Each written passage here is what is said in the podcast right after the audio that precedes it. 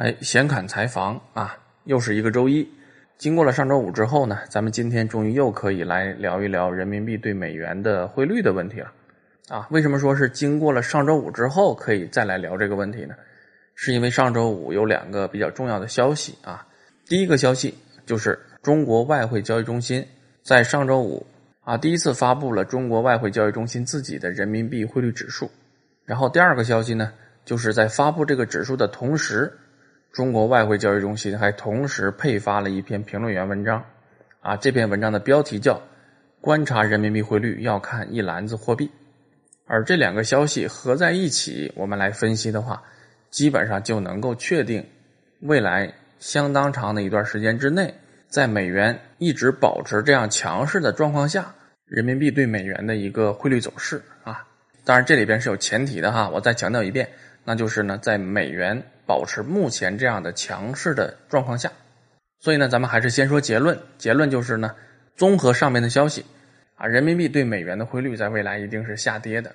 或者呢，借用媒体的一种比较煽情的说法，就是人民币和美元在上周五正式分道扬镳。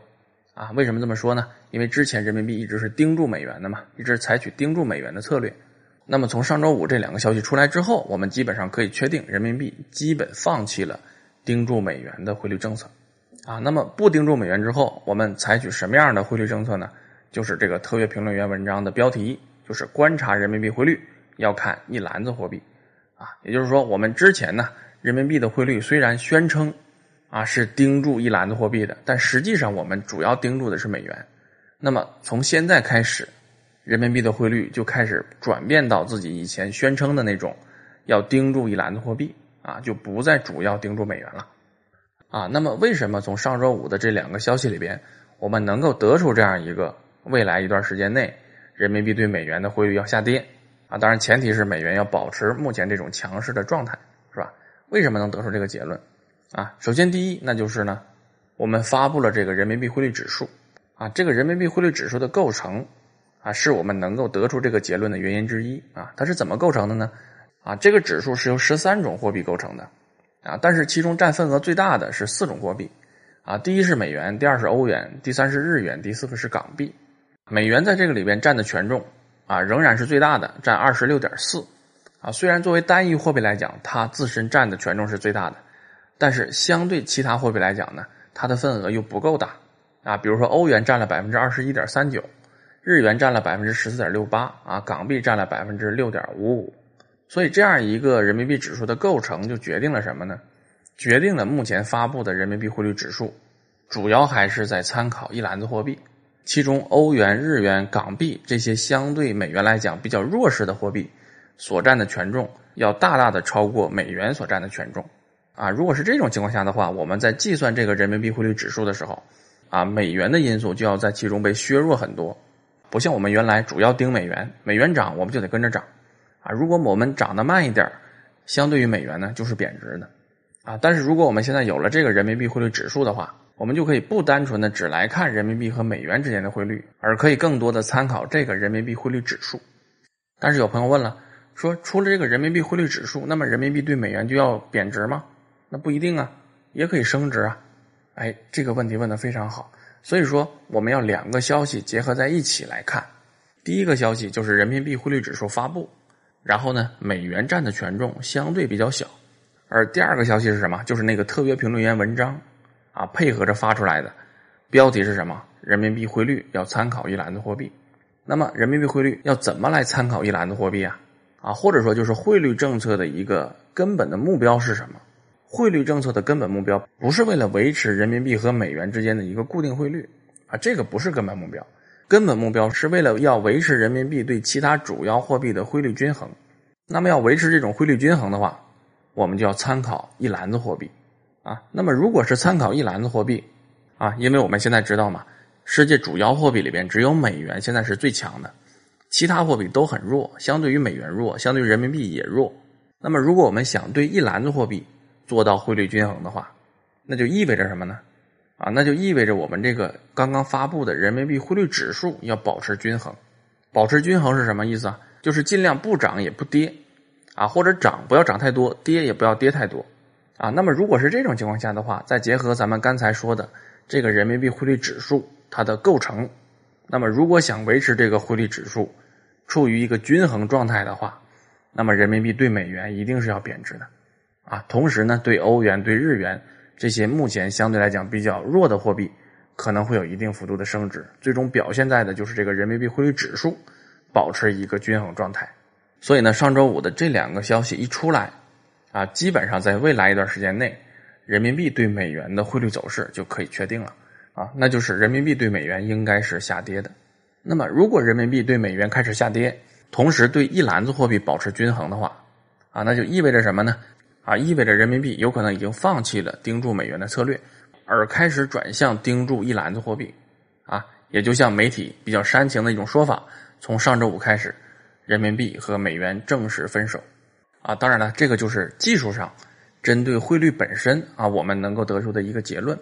而从另外一个层面，从我们政府运作的角度来看的话呢，啊，菜刀个人认为，除了意味着人民币对美元在未来可能要下跌之外，也意味着我们的政府可能已经开始采取了一个比较务实的汇率政策。啊，什么叫比较务实的汇率政策呀？就像现在这个欧元和日元，这都是比较务实的汇率政策。什么意思呢？就是。美元如此强势的情况下，我对美元就要贬值。而从周五的消息来判断呢，就是未来人民币也开始走这条路了啊。所以以上呢就是关于人民币汇率的问题啊。近期综合各方面的消息，我们得出的一个基本的结论啊。那么结论得出来之后，肯定要问原因呢，对吧？那就是为什么人民币对美元的汇率变成了这样一个状态呢？是吧？因为之前我们的节目里边一直在讲嘛，说人民币对美元一定是保持稳定的啊，不会有大幅度的贬值。啊，那么为什么现在开始贬值了呢？而且我们看最近的人民币对于美元的汇率的走势图的话，也会非常清楚。啊，这个贬值趋势已经形成了。啊，那么为什么出现了这种情况呢？原因也很简单。啊，我们之前的节目里边说，人民币对美元要保持稳定，一直都是有一个前提的。啊，这个前提就是人民币要加入 SDR。啊，在人民币加入 SDR 这个事儿确定下来之前，人民币对美元一定是保持稳定的。而现在为什么人民币对美元开始走软呢？啊，和我们之前分析的逻辑是一样的啊，那就是我们加入 SDR 成功了嘛？啊，加入 SDR 成功之后，就是说我们人民币国际化的第一个战略意图已经完成了。那在这样的情况下，我们继续来保持人民币对美元的这样一种坚挺，没有意义了啊，所以人民币对美元开始贬值。只不过从菜刀的角度来讲呢，我没有预料到这种贬值会来的这么快啊，甚至于。是在人民币正式加入 SDR 之前就已经开始了，啊，如果我们看这个人民币对美元的走势的话，这一轮贬值是从什么时候开始的？啊，是从十一月初开始的，然后人民币正式加入 SDR 是什么时候呢？是十一月底，啊，也就是说人民币提前一个月开始行动了，啊，所以可见咱们这个央行还是比较心狠手辣呀，啊，思路也很清楚，啊，根本不给喘息的机会，在已经确定了人民币能够加入 SDR 之后，提前一个月。开始行动，啊，所以这块还是超出了菜刀的预料的哈，所以呢，这就是人民币为什么对美元开始贬值啊，其中的一个原因。但这是一个被动的原因啊，除了这个原因之外，还有一个主动的原因啊，也就是说，人民币对美元的这一次贬值还是有另外一层战略的意图啊。这个意图是什么呢？在菜刀看来，就是四个字啊，叫做去美元化。什么意思啊？就是之前呢，由于我们采取的一直是盯住美元的策略。所以导致呢，人民币在国际的货币体系里边，啊，处于一种影子美元的这样一个地位，啊，因为我们是盯住美元嘛，我们和美元的汇率相对比较稳定，所以人民币在很多情况下是被当做影子美元来使用的。呃，这样一种做法在人民币加入 SDR 之前呢，当然是有好处的，啊，但是我们加入了 SDR 之后，尤其是人民币要真正的开始进行国际化的时候，这种策略显然就不合适了，对吧？啊，如果我们还是美元的一个影子货币的话，那么人家直接就用美元多好啊！为什么要用人民币呢？所以这一次的人民币啊，放弃盯住美元，开始改盯一篮子货币啊，某种程度上，在我个人看来啊，有比较强的去美元化的意味在里头啊，或者换句话说，就是要人民币国际化。那么国际化的前提是什么？要建立人民币自身的估值体系啊，人民币就是人民币，和美元的关系不再那么强烈。所以呢，人民币要想成为欧元和日元那样的国际货币的话，首先要做的就是建立自己的估值体系。那么要建立这种估值体系啊，第一步就是去美元化。啊，那就更不要说人民币想取代美元成为一家独大的这个世界货币，那就更需要建立自身完善的估值系统啊，因为我们现在实际上这个国际货币体系它不是一个实物本位或者叫金本位的这样一个货币体系啊，它实际上是一个信用货币体系。信用货币体系的特点就是说，这个货币值多少钱呢？谁也说不清。所以在这样的情况下呢，如果你想成为国际货币的话，那么建立你自身的这个币值的估值体系就特别特别的重要啊。所以我们看呢，在这个方面啊，人民币也开始有所行动了啊。那么要想建立人民币自身的估值体系怎么办呢？其实原理啊和咱们之前节目中聊过的基本上还是一样的啊，一个道理啊。咱们之前的节目中呢曾经聊过。关于人民币国际化实现路径的问题啊，呃，当时赛道讲呢，从历史的经验来看啊，一国的货币想成为国际货币，到目前为止只有两种方式啊。第一种方式就是以英镑和早期的美元为代表的，通过金本位的方式来实现啊。那么金本位解体之后啊，像美元这样的货币怎么办呢？它就通过这个大宗商品，比如说石油啊，比如说黄金呐，变成这些大宗商品的交易货币。啊，或者直接操控这些大宗商品的定价权，啊，通过这样的方式继续维持国际货币地位。当然啊，并不仅仅是这种方式了啊，还有其他的方式。啊，你比如说啊，美元的十年期国债利率啊，基本上是全世界金融资产的基础的定价标准啊，就是等等吧，类似的。它通过它强大的军事、经济、政治实力啊，来继续维持金本位之后的它的国际货币的地位啊，这是第一种方式。第二种方式呢，就是以欧元和日元为代表的。他们成为国际货币的主要方式是什么？就是保持币值的坚挺，或者说坚挺不太恰当，就是说要保持它币值的基本稳定，啊，不会暴涨暴跌，啊，不会一有风吹草动我就马上啊摇摇晃晃，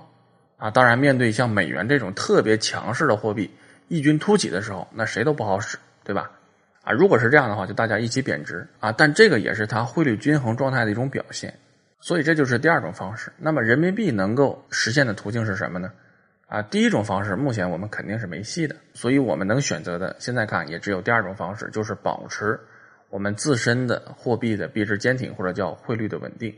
啊，通过这样的方式来进行国际化。啊，当然能不能走出第三条路，现在咱不知道哈。啊，因为一切皆有可能嘛。人民币国际化的这个实现的路径到底如何，没到最后一步，咱们谁也不敢下定论。啊，菜刀只是从历史的角度来看。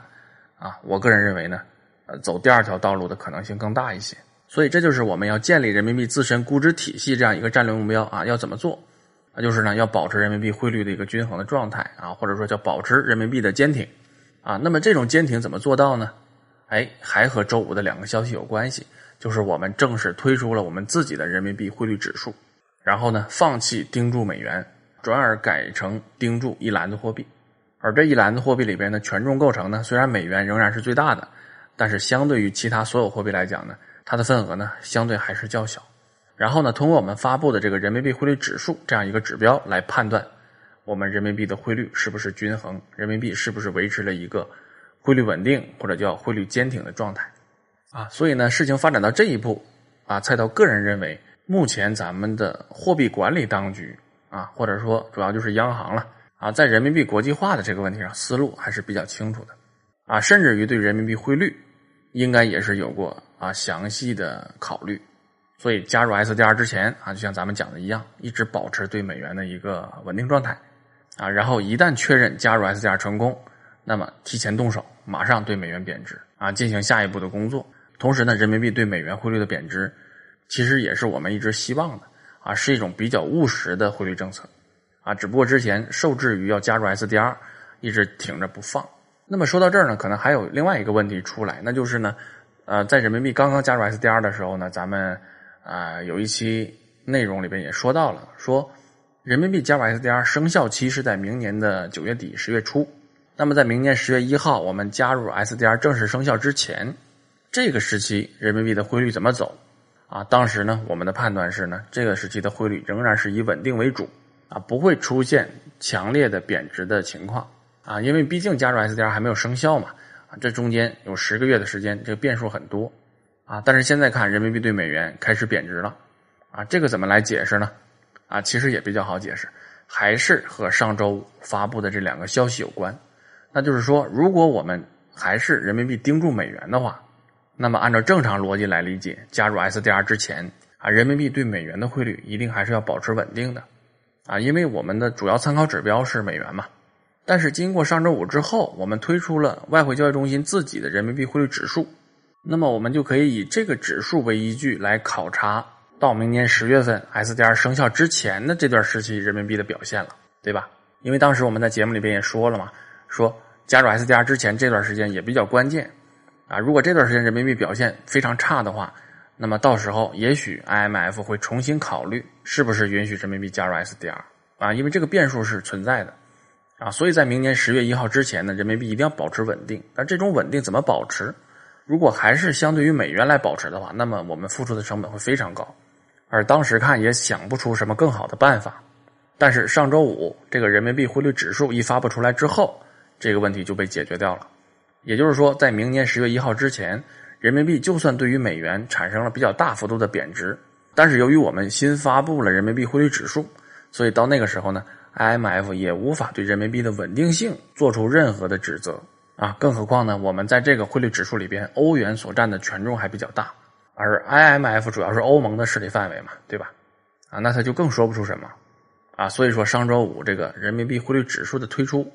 啊，是一个非常重要的事情啊，可以说呢一举多得啊，还是很厉害的啊。当然了，关于人民币汇率指数呢，呃。并不是只有这一个指数啊，之前我们也有好多关于人民币的汇率指数，呃，不过那些都是一些金融机构或者说是一些呃科研机构自己编制的啊，比如说中国银行，它从零五年开始就一直在发布跨境人民币汇率指数，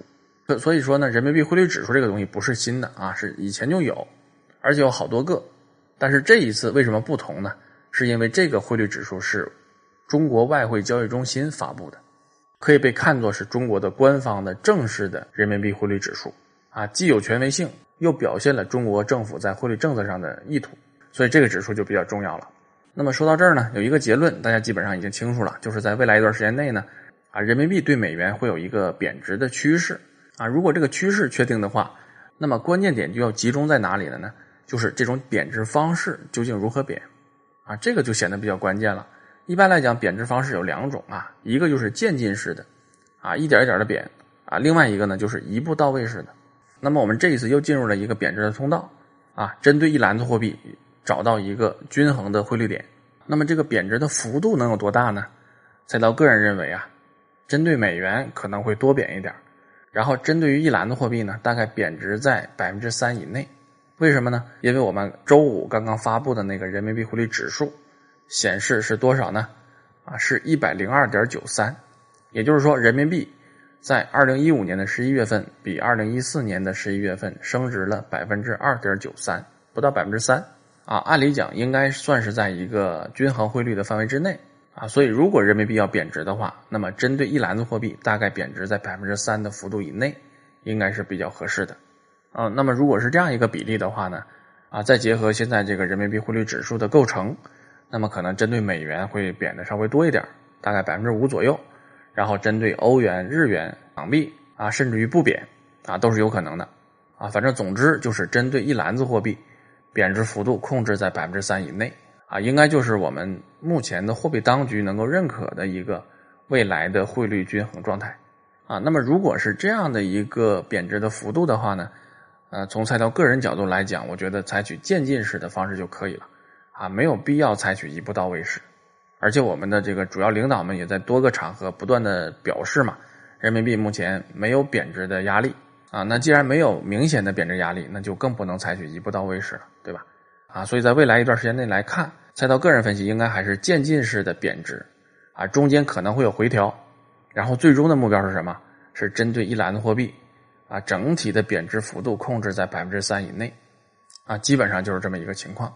好，那既然说到这儿了啊，因为涉及到汇率嘛，涉及到汇率肯定就涉及到钱的问题，肯定有朋友会问的，所以咱们在最后呢，就我稍微再说一下，那就是既然是这样一种情况啊，我们既然现在做这样一个判断，当然这个主要是菜刀个人的判断了哈，啊，事实是不是真的如此啊？菜刀也不敢保证啊，只能说是我个人的一个看法啊。假如说按照菜刀的看法走的话，人民币对美元要贬值，那么我们是不是要去换美元呢？啊，对于这个问题，菜刀还是维持之前的看法，因为之前我们有节目已经说过这个问题了，详细的讲过。啊，那就是如果你在近期内没有使用美元的需求的话，那么不需要去换美元啊。如果近期内有使用美元的需求，那么呢你就用多少，暂时先换多少就可以了啊。至于说具体的原因，大家可以找以前的节目来听啊。由于时间关系呢，在这儿呢我就不再详细跟大家聊这个问题了。好，说到这儿，基本上就把今天这个关于人民币汇率的问题说完了。还是那句话啊，都是菜刀个人的看法，仅供参考，绝不作为投资建议。呃，这句话非常重要哈，绝不作为投资建议，大家一定要记住哈。而且菜刀很多的判断也并不准确啊啊，包括之前咱们呃预测过这个股票的走势是吧？啊，菜刀说第二天一定会涨，结果呢史无前例的大跌。所以听菜刀的节目，根据菜刀的观点去投资啊，菜刀个人认为是不太靠谱的哈。所以大家一定记住这句话，不作为投资建议。啊，为什么要强调这一点呢？因为我怕大家打我呀！啊，做这期节目之前啊，刚刚看到了这个啊网上的消息啊，某知名的财经人士被一百多人群殴啊，这个场面简直触目惊心啊！所以菜刀在这儿一定重申一下哈，不作为投资建议啊！所以咱们这节目假如有一天火了，了大不起也就是做做广告啊，做做广告呢也不会和金融有关啊，菜刀也没什么远大志向啊。啊，最了不得的也就是跟大家介绍介绍车呀，这个推销推销手机呀，也就了不得就是这种情况了啊。所以大家千万别来打菜刀哈啊！不论如何，打人是不对的啊，打人肯定是不行的啊。所以大家就给菜刀来打赏吧，安抚一下菜刀脆弱的小心灵哈啊！打赏方式在菜刀的微信公号回复“打赏”两个字就可以了。微信公号的关注方式就是在公号中搜索“圆月菜刀”。